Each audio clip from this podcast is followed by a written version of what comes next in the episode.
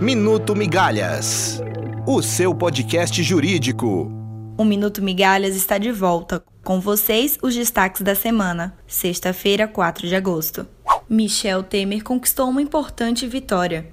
Ele conseguiu votos suficientes na Câmara dos Deputados para barrar o andamento da denúncia por corrupção passiva, mas não acabou. Outras denúncias estão por vir plenário do STF aprova tese a ser fixada em repercussão geral que considera inconstitucional a cobrança de taxa de incêndio por município.